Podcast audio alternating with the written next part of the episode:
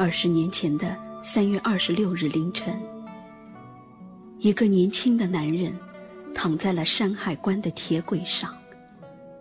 一辆呼啸而来的火车碾压过一个中国田园诗人的身体。那天，正是他二十五岁生日。这个男人，就是写过“面朝大海，春暖花开”的孩子。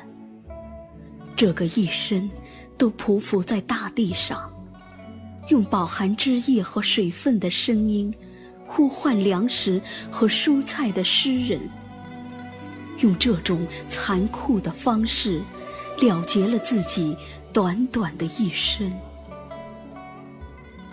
然而，这个叫做扎海生的孩子，他在另一个世界不会知道。在他生日那天早晨，母亲已经在乡下的炊烟中熬好了一锅红米粥，以这种传统的方式为北京的儿子默默祝福。在生日那天结束自己的生命，也许这是世界上最让母亲心碎的事情。当一个生命在母亲的子宫里奔出，这个生命已经上升到母亲的心房里扎根了。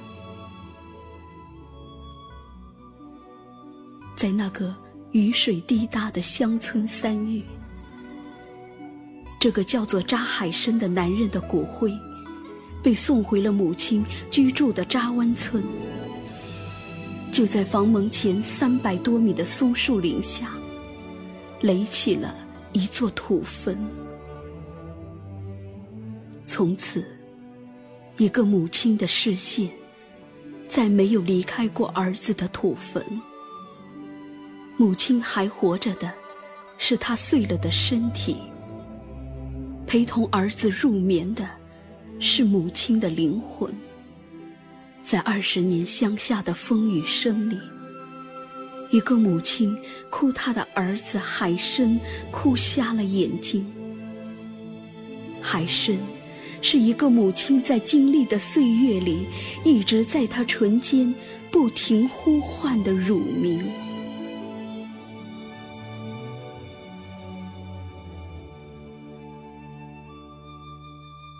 十五岁的海生考进了北京大学，一个村子沸腾了，一个县城也轰动了。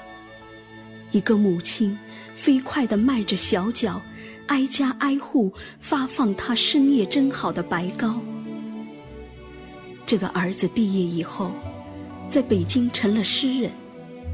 第一次去北京看儿子，见儿子留那么长的头发。母亲只是笑眯眯地说：“海生，去捡了吧。”母亲走的那天，这位贫困的诗人找人借了三百块钱，执意揣进了母亲的包里。母亲的那个包，装了家里的五十个鸡蛋。母亲在乡下为儿子养着一群小鸡。经过了几天几夜火车的颠簸，到了北京，居然一个也没有破。母亲一直把装着鸡蛋的布包搂在怀里。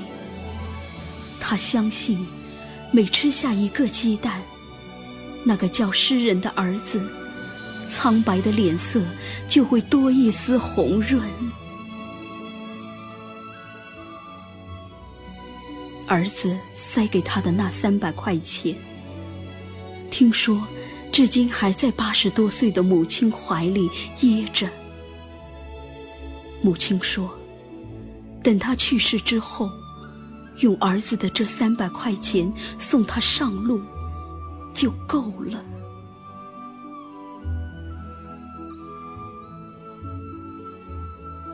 孩子自杀后，很多人惊呼。这是一颗彗星的陨落。有人叹息，他的诗歌是惊雷。然而，在母亲眼里，没有彗星，只有连着他心房的一个生命。更没有惊雷的声音在母亲耳畔响起，在耳畔响起的，只有一个孩子在母亲梦呓里的啼哭。一个国家可以失去一个诗人，一个母亲却不能失去自己的孩子。孩子。他最疼痛的一首诗，没有写进他歌颂的土地里，而是嵌进了一个母亲疼痛的血脉里、心房中。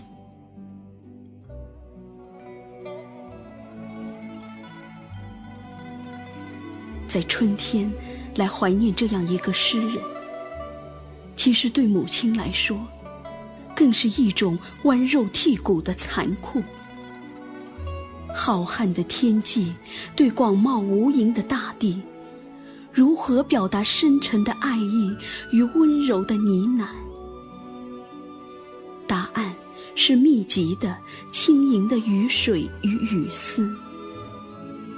那么，一个孩子对母亲，又该如何表达最深的爱呢？我想，答案只有一个。好好活着，就是对母亲的爱。再没有一个健康美好的生命，让孕育了生命的母亲更幸福的了。